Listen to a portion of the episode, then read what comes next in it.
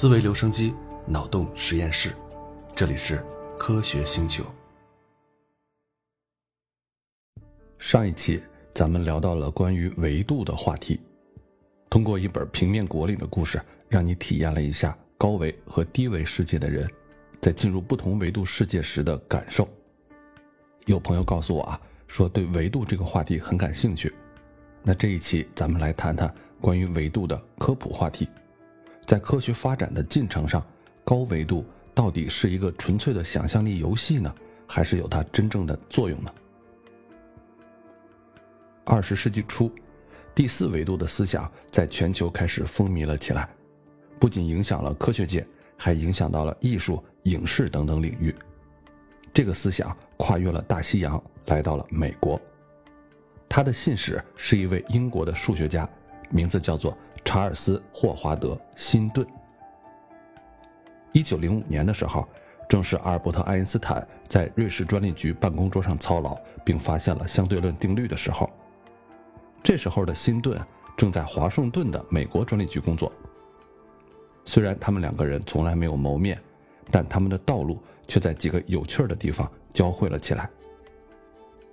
辛顿这个人终生痴迷于推广和直观化第四维度的概念，他花了几年的时间建立了一些巧妙的方法，让普通人可以看到四维物体。当然，这里的“看到”是打引号的啊。作为类比。人们可以用三维立方体来做一个实验。你想啊，虽然一个平面的居民不能想象这个立方体的全部，但对于我们来说，可以在三维里将这个立方体给展开。你可以想象啊，就好像把一个纸箱子打开摊在平面上，因为纸箱子有六个面嘛，所以就出现了一个呈十字形的六个正方形的一个系列。当然。一个平面上的居民不能组装这些方形，并把它制作成一个立方体。在二维的世界里，每个正方形之间的接缝是僵硬的，而且不能移动。不过呢，这些关节在第三维度却很容易弯曲。如果有一位见证这个事件的平面居民，会看到其中一个方块消失了，在他的宇宙中只留下了一个正方形。同理啊。四维中的超立方体不可能被我们可视化，但是我们可以把超立方体分解成它的较低的组件，也就是普通的三维立方体。反过来呢，这些立方体可以排列成一个三维的十字形状，成为一个超立方体。我们不可能想象怎样把这些立方体组装起来形成超立方体，不过一个更高维度的人可以把每个立方体提出我们的宇宙。然后再组装这些立方体，形成超立方体。我们的三维眼睛在观察这个事件的时候，也只会看到其他的立方体逐个消失，在我们的宇宙中只留下一个立方体。辛顿还描述了另外一种可视化高维对象的方法，通过观察它们投射在较低维度的阴影得以实现。举个例子啊，一个平面居民。可以通过看一个立方体在二维投下的影子来想象这个立方体。这里说的影子不是那种黑色的影子啊，你想象一个透明的立方体，咱们从上向下投出一道光，你会看到地上的投影是这个样子的：外面有一个大的正方形，里面呢套着一个小正方形，四个角用四条斜线连在一起。因为立方体的上面比下面离地面要远。所以投影下来的那个方形会显得稍微小一点。同样啊，一个超立方体在三维中的投影是一个小的立方体套在一个大的立方体中间那它们的八个顶点也是用线连在一起的。辛顿还说了第三种概念化思维的方法，通过横截面认识第四维度。比如说啊，上一期咱们说到《平面国》这本书里面的方块先生被送到了三维之后。他的眼睛只能看到三维物体的二维横切面，他只能看到一个圆出现、变大、改变颜色，最终消失。那以此类推啊，辛顿认为，如果我们被抛向四维的空间，我们会看到奇怪的物体，不知道从哪儿突然跑出来，变大、改变颜色、改变形状、变小，最终也消失。当我们三维人类访问高维宇宙的时候，就会发生这样的事儿。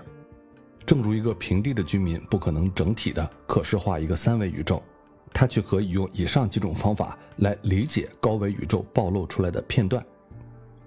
罗伯特·海因莱因在他的短篇小说《造一个扭歪的房子》这本书里啊，探索了生活在解开的超立方体中的各种可能性。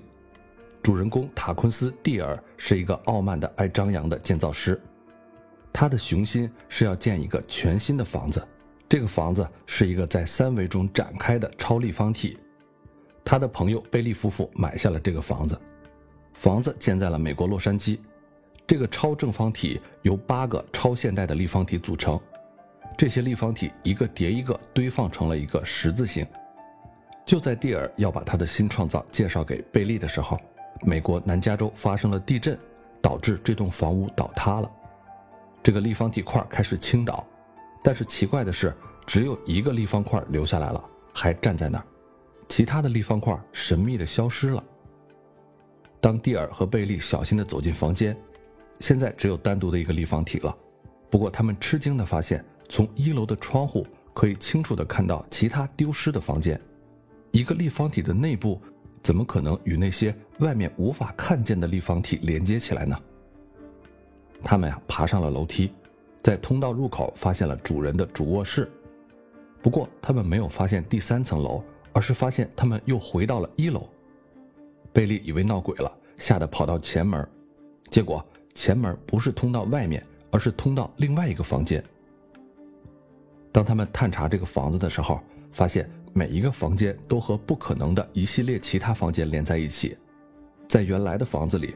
每一个立方体都有一个观看外面的窗户，现在所有的窗户都面对其他的房间，没有外面可言了。他们慢慢的试着打开房间所有的门，结果发现自己永远在其他房间绕来绕去。最后在书房里，他们决定打开四个软百叶窗帘往外看。打开第一个百叶窗帘，他们发现自己正在俯视着帝国大厦。显然，那个窗口连通着恰好在塔顶上空的另外一个空间的窗口。他们打开第二个百叶窗帘，发现对着一个上下颠倒的辽阔的海洋。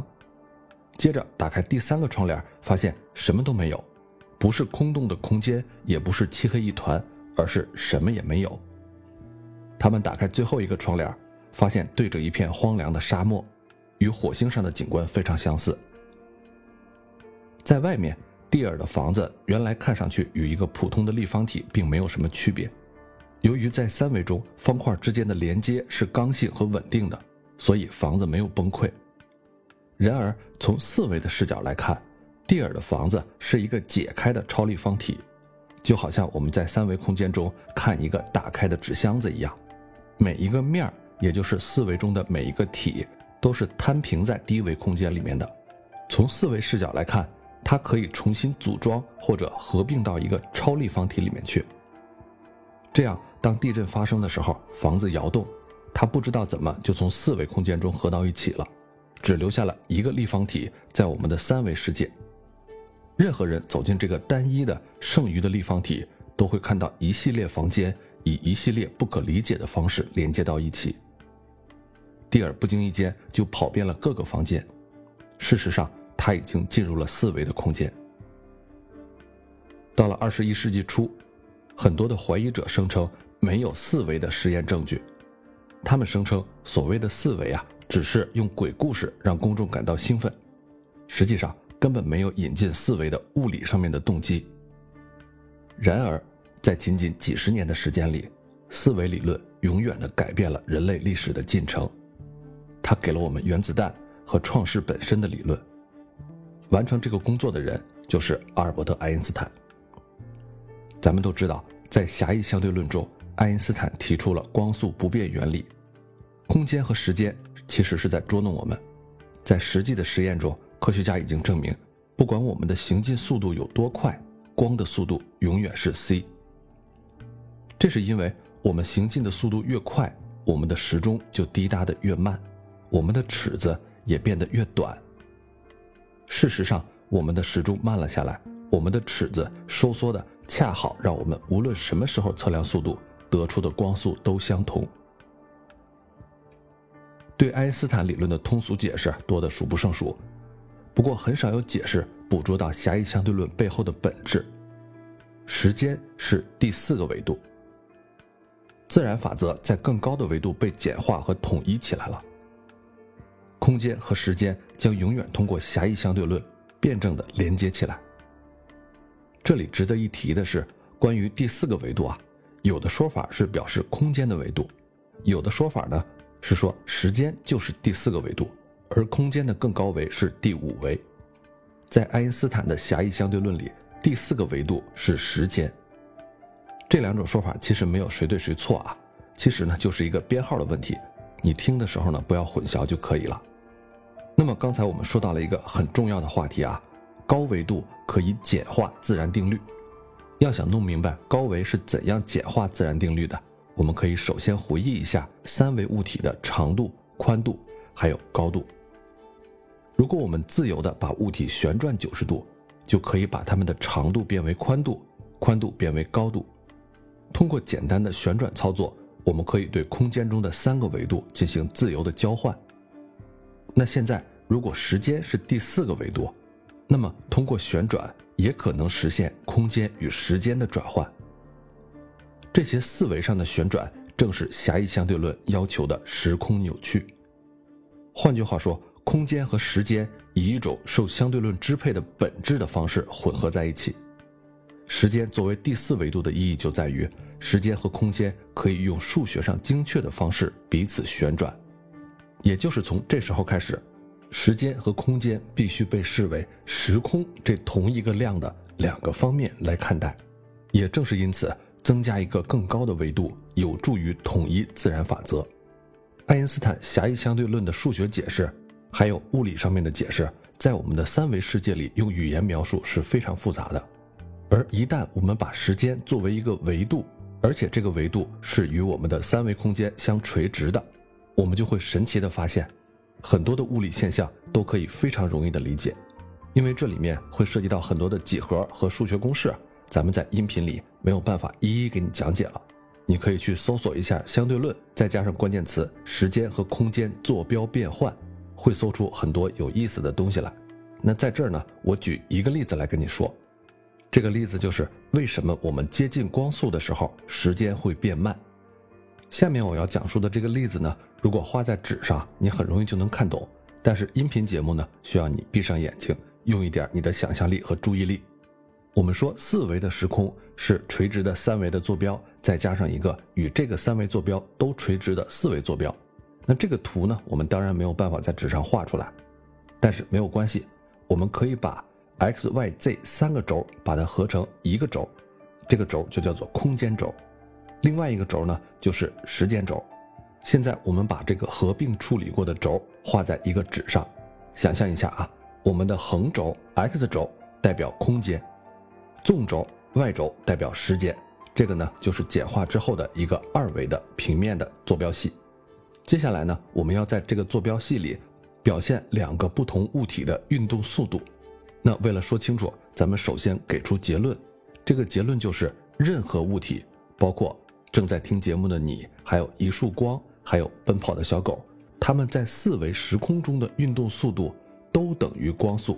先记住这句话，注意啊，不是在三维空间中的速度，是在四维时空中的速度都等于光速。那为了表现两个东西的运动速度相等，我们就在这个坐标系里面画两条一样长的线段，一条是黄色的线段，一条是绿色的线段。好，现在你想象啊，一个坐标系摆在这儿了，有两条。长度一样的线段，一条黄色，一条绿色。那我们怎么来摆这两条线段呢？你想象一下啊，这个绿色的线段摆的稍微平了一点，咱们可以打两个点啊，在横轴，也就是空间轴，我们在阿拉伯数字二这个位置打一个点儿，然后在 y 轴时间这个线段，我们在阿拉伯数字一这里打一个点儿，然后我们把这两个点连成一条直线，这条直线是绿色的。现在你可以想象啊。绿色和我们的坐标系形成了一个三角形，它的横边是二，纵边是一。接下来我们放这条黄线，黄线呢和绿色正相反。我们在横轴空间轴上一这个位置打一个点儿，然后在 y 轴时间轴上二这个位置打一个点儿，然后把这两个点儿给它连到一起。那这个黄线呢，也和我们的坐标轴形成了一个三角形，只不过横着的边比立着的边要短。好，如果你有纸和笔，最好把这个图像画下来，你看一眼就明白了。那现在我们就发现啊，虽然黄色和绿色两个运动的物体，它在时空里的长度是一样的，但是它在时间和空间这个坐标轴上的分量，也就是这个投影是不一样的。绿色的运动物体，它的坡比较缓。相比黄色的运动物体，它在时间上的分量更小，也就是它在时间上位移更慢，而它在空间上的分量呢就会变大，也就是空间上移动的更快。那相比这个黄色的线段，我们把这个绿色的线段角度放得越来越小，越来越缓，推到极限，它变成和 x 轴平行，也就是和我们的空间轴平行。那么。它在 y 轴上面的投影，也就是在时间上面的投影，就变成零了。这个时候，就相当于所有的时间间隔长度变成了空间的分量，而空间上的位移就等于它在时空中运行的速度，也就是光速了。通过这张图，你就能理解啊，四维时空里所有物体的运动速度都一样，都是光速。但是，当这些物体在同样的时空间隔下，它在空间里移动的越快。在时间里移动的就越慢，这个就是相对论里的速度越快，时间越慢。当它在空间里移动速度达到光速的时候，在时间里就不动了。在时间里不动是什么意思呢？就是我们经常说的，在光速下时间静止了。关于增加一个更高维度有助于自然法则的简化，还有一个特别好的例子，就是麦克斯韦方程。每个学习电磁理论的大学生都要花费好几年的时间才能掌握这八个相当难看、晦涩、抽象的方程。麦克斯韦的八个方程臃肿并且难以记忆，因为时间和空间是被分别处理的。而当你把时间当做第四个维度来处理的时候，这些方程会神奇地转化成一个看起来非常普通的方程。当我们用这种形式书写的时候，方程具有高度的对称性，也就是空间和时间可以彼此的转换。值得注意的是，以相对论的方式写成的这个简单方程，与一百年前麦克斯韦写下的八个方程一样，包含了相同的物理内容。这个方程反过来控制了发电机、雷达、无线电、电视、家用电器，以及我们熟悉的一切消费电子产品的性质。听到这儿啊，再给你插一个比喻。为什么我们在高维度世界可以很容易地理解那些低维度世界很复杂的东西呢？你可以随便想象一个物件啊，最好是形状不太规则的，比如说一个茶壶。学过建筑制图或者工程制图的人一定知道啊，如果我们想在二维的平面里表现这个物体，那只画一张图是不够的，我们要画上平面图、侧面图，甚至还有它的剖面图。形状越是不规则、越是复杂的物体。我们需要的图纸就越多，只有这样才能从各个侧面来表达这个物体在三维世界中是什么样子的。但是，一旦回到了三维空间里，我们根本不需要那么多的图纸，只要看一眼、摸一下，就知道这个物体在三维世界中它是什么样子的。那这个比喻就可以帮助你理解为什么引入一个高维度可以简化我们的理论。有了狭义相对论，爱因斯坦还不满意。虽然他靠狭义相对论就能保证他在物理学巨人中占有一席之地，但是他觉得还有什么遗漏的东西。爱因斯坦的关键洞察力是，他通过在第四维度中引入两个新概念，统一了自然定律，也就是空间和时间。同时呢，他还做出一个推论，就是物质和能量也是一对等价的关系。这个呢，就是著名的公式 E 等于 mc 方了。但他同时啊也意识到自己提出的理论存在一个漏洞，也就是这两对新概念——空间与时间、物质与能量，它们之间有什么关系呢？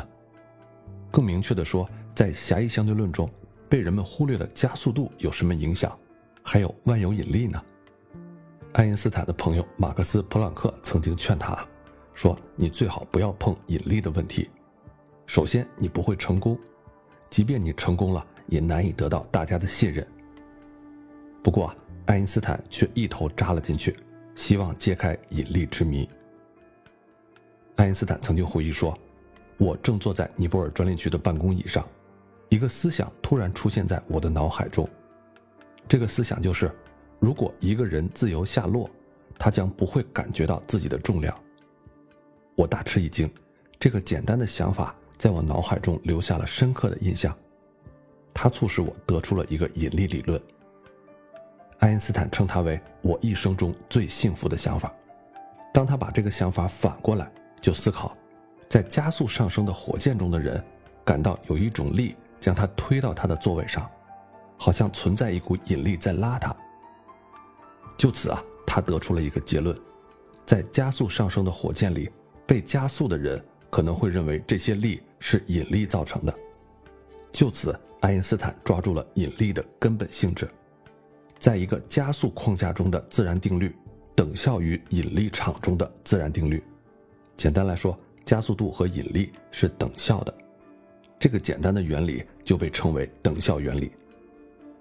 在普通人眼里，这可能并不意味着什么，但是在爱因斯坦的手中，它成为了一个宇宙理论的基础。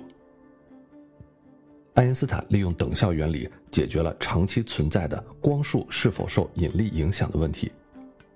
通常来说，这是一个不同寻常的问题。然而，通过等效原理，答案变得显而易见。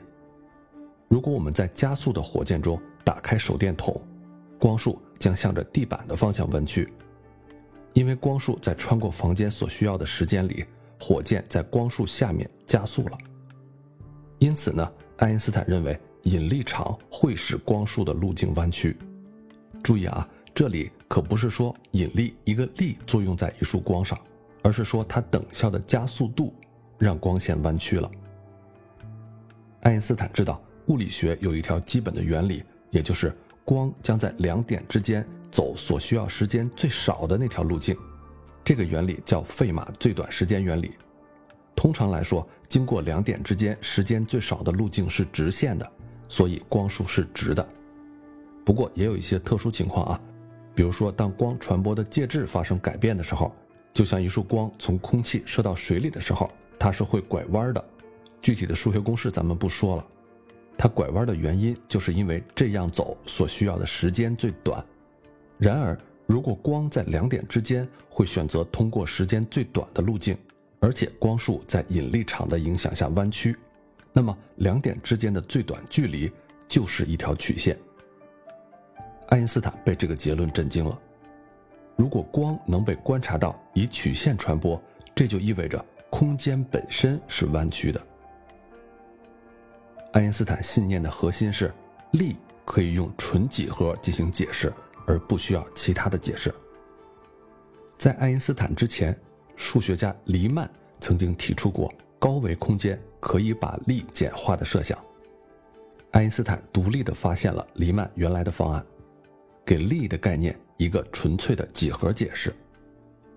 黎曼用生活在褶皱纸面上的平地居民打了一个类比。对我们来说啊，在褶皱表面移动的平地居民显然不是行走在一条直线上的，无论他们走哪条路，他们都会受到一个力，这个力或左或右的作用在他们身上。对黎曼来说，空间的弯曲引起力的出现，所以。力不是真的存在，实际上发生的事情是空间本身被弯曲变形了。不过，黎曼的问题是，他并没有提出关于引力和电磁力与空间弯曲的关系这些具体的想法。他的方法呢是纯数学的，因为黎曼是数学家嘛。他并没有描绘出一个真实物理世界中空间弯曲的场景。在黎曼失败的地方，爱因斯坦成功了。有这么一个很著名的比方啊，设想一块岩石放在一块展开的床单上，显然呢，这块岩石要下沉，形成一个平滑的凹陷。咱们将一个小弹球扔到这个床单上，它就会沿着一条围绕岩石的圆形或者椭圆形轨道路径运动。从远处看，弹球绕原石运动的人可能会说啊，有一个来自岩石的力改变了弹球的运动路径。然而，仔细观察，你就会发现，岩石并没有给弹球直接受一个力，而是说岩石弯曲了床单因此也弯曲了弹球的路径。以此类推，行星在环绕太阳的轨道上运动，是因为它们正运行在被太阳弄弯的空间中。同样啊，我们在地球上而不会被抛进外太空，也有答案浮出了水面。地球不断的弯曲我们周围的空间，而不是说它在拉扯我们。爱因斯坦进一步注意到，由于太阳的存在弯曲了周围的时空，所以它也会弯曲来自遥远的星光路径。因此啊，这个简单的物理描述给出了一种用实验来检验理论的方法。首先呢，我们在夜里测量星星的位置，这个时候我们看不见太阳。然后呢，在日食期间。再次测量这些星星的位置。根据爱因斯坦的原理，当太阳出现的时候，星星的相对位置应该发生变化，因为太阳的引力会弯曲这些星星发出的光到达地球的路径。当然，大家都知道，通过比较夜晚的星星和日食的时候星星的照片，这个理论得到了检验。物质与质量的存在确定了围绕着它的空间时间的曲率。这是黎曼没有发现的物理原理的本质，也就是空间的弯曲是直接与空间内包含的能量与物质的量相联系的。再说白一点，就是物质与能量决定了空间与时间的曲率。这句很短的话是人类心灵最伟大的成就之一。星星和星系的运动、黑洞、大爆炸、宇宙本身命运背后的原理，也许都来自于这句短短的话。具有讽刺意味的是，黎曼掌握了数学工具，却没有指导性的物理原则；而爱因斯坦呢，发现了物理原理，却缺乏数学工具。在一九一二年到一九一五年，他度过了最为沮丧的四年。他拼命地搜索能表达这个原理的数学形式。后来，还是他的朋友克罗斯曼向爱因斯坦介绍了黎曼的著作和他被物理学家忽略了六十多年的数学原理。让爱因斯坦震惊的是，他发现他可以用黎曼的工作重写他的原理，几乎一行一行的，黎曼伟大的工作在爱因斯坦的原理中找到了他真正的家。黎曼在1854年做出的数学推断，被爱因斯坦重新做出的物理学解释，现在就被我们称为广义相对论。而爱因斯坦的场方程是科学史上最意义深远的思想之一。如果我们回顾一下，就会发现，爱因斯坦之前的六十年，黎曼有多接近发现引力理论。整个数学工具在一八五四年就已经成熟了。黎曼的方程非常强大，它足以描述任何维度空间与时间最复杂的扭曲。然而，它缺乏物理构想，也缺乏爱因斯坦敏锐的洞察力。与黎曼一样，爱因斯坦独立地认识到。力是几何的结果，但与黎曼不同的是，爱因斯坦能找到这个几何背后的物理原理。广义相对论的提出，把我们说的更高维度又从时间拉回到了空间这个领域。因为当我们说空间是弯曲的，那它必须有一个三维之外的方向供它弯曲才可以。一九二一年，天文学家证实，光线通过太阳周围的时候。正如爱因斯坦预测的那样，被弯曲了。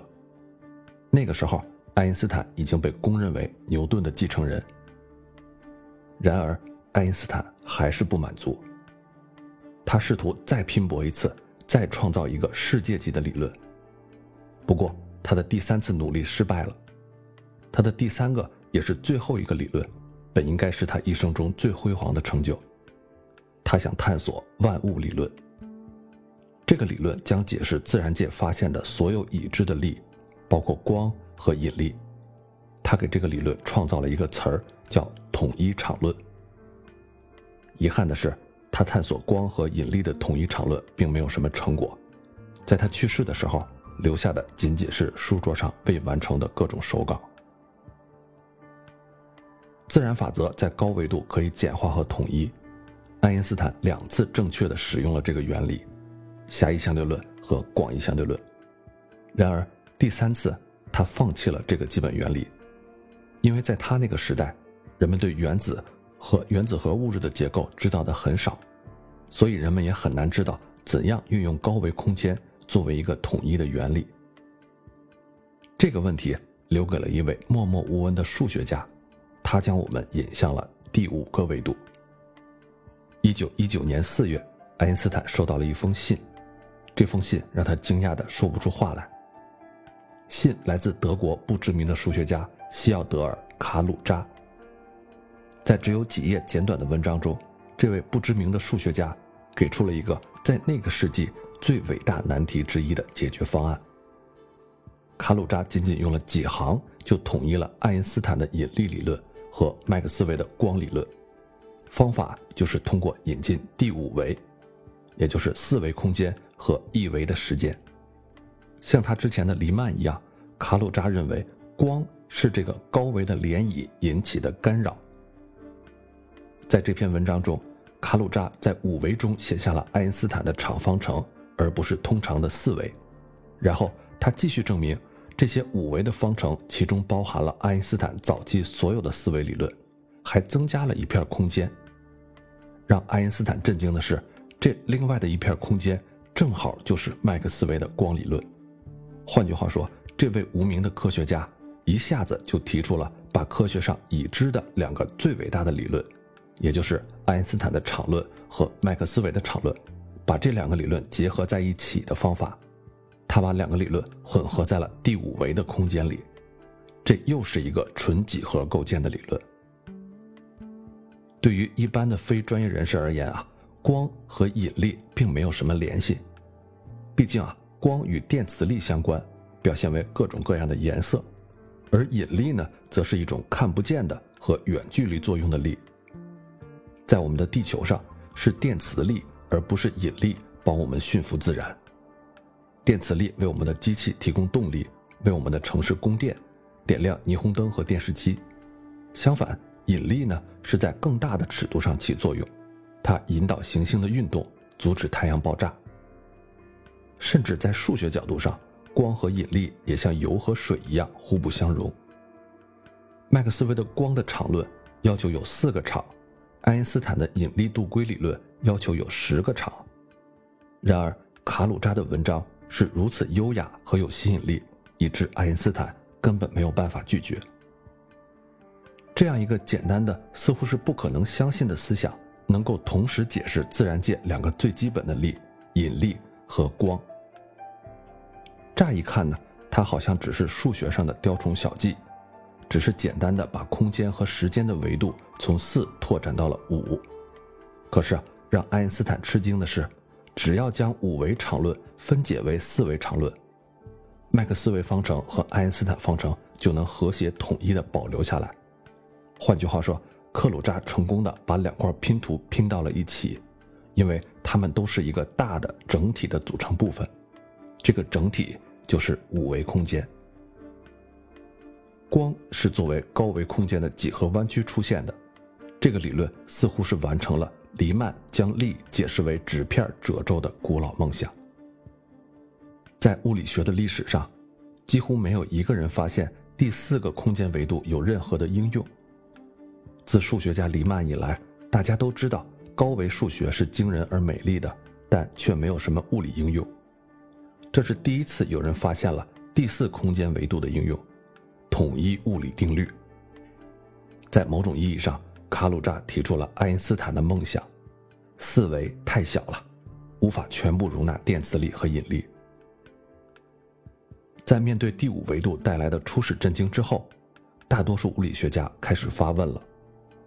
事实上，卡鲁扎的理论提出的问题甚至多于他能回答的问题。其中最显而易见的问题是：第五个维度在哪里呢？因为在地球上，我们所能想见的实验都能确凿地证明，我们居住在一个具有三维空间维度和一个时间维度的宇宙中。这个尴尬的问题依然是存在的。卡鲁扎对这个问题的回答很聪明，他的解决方案与辛顿几年前提出的方案几乎是一致的，也就是高维度是实验不可观察的，有别于其他的低维度。事实上。它塌缩到了一个非常非常小的圆球里，这个圆甚至小到容纳不下一个原子。因此，第五维度不只是一种用来处理电磁力和引力的数学技巧，它还是一个物理维度。这个物理维度提供了一种交合剂，从而可以将这两种基本的力统一为一种力。但是呢，它太小了，以至于我们无法测量。一九二六年，数学家奥斯卡·克莱恩提出了对这个理论的几点改进。他提出，也许量子理论可以解释第五维度蜷缩起来的原因。在这个基础上，他计算出这第五个维度大小应该是十的负三十三次方厘米，也就是普朗克长度。这个长度尺寸对任何地球上可以检测它存在的实验来说都太小了。以至于人们根本就没有办法探知它的存在。卡鲁扎克莱因理论虽然在为自然力提供纯几何的基础方面燃起了人们的希望，但是它却在二十世纪三十年代走到了尽头。一方面，物理学家不相信第五个维度真实存在，克莱因的猜想，也就是第五维度蜷缩成普朗克长度，这样的猜想是没有办法检验的。探测这个距离所需要的能量是可以计算出来的，它就是所谓的普朗克能量，是十的二十次方电子伏特。这个难以相信的能量几乎超出了我们最大的理解范围，它比禁锢在质子中的能量还要大十的二十八次方倍，超出了我们在今后几个世纪中所能产生任何物质能量的总和。另外一方面，物理学家们成群结队地离开了这个领域的研究，因为啊，他们发现了一种新的理论。这个新的理论将给科学界带来一场巨大的革命。这个由原子理论引发的浪潮彻底淹没了卡鲁扎克莱因理论的研究，它的名字就是量子力学。在接下来的六十年里，它敲响了克鲁扎克莱因理论的丧钟。更糟糕的是。量子力学对力的平滑的几何解释提出了挑战，它用一份份离散的能量取代了它。那么，难道黎曼和爱因斯坦都错了吗？高维度与量子力学又有什么样的关系呢？这些内容咱们放到后边再来继续和你聊。